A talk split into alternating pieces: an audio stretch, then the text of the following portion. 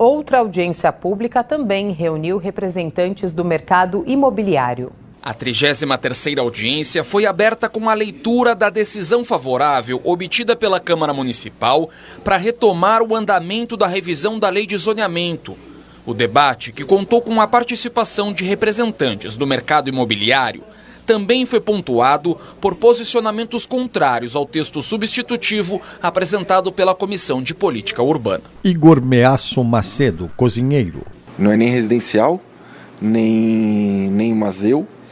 E assim, é uma zona mista, porém tem muitos bares, muitas casas abandonadas, dois terrenos enormes abandonados.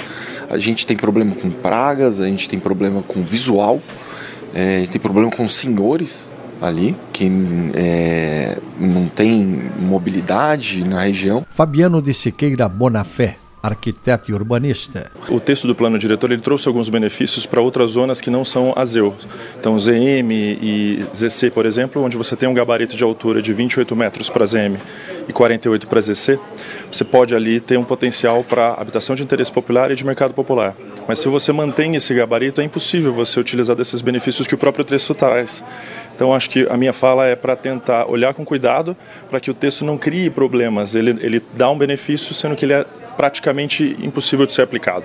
Esta representante da Associação Brasileira dos Escritórios de Arquitetura em São Paulo pediu que o zoneamento siga a regulamentação do Plano Diretor Estratégico no que diz respeito às cidades sustentáveis, preconizada pela Agenda 2030 da ONU. Adriana Blay Levinsky, arquiteta e urbanista. Veio uma proposta no substitutivo que se chama Edifício Conceito, que na verdade está buscando concretizar né, na construção das edificações soluções de inovação dentro dessa perspectiva que seja favorável às cidades sustentáveis. As diferentes visões dos integrantes do colegiado sobre as zonas de eixo e os gabaritos de construção geraram um embate em torno das demandas apresentadas por incorporadoras e construtoras. Vereador Robinho Nunes, presidente da Comissão de Política Urbana.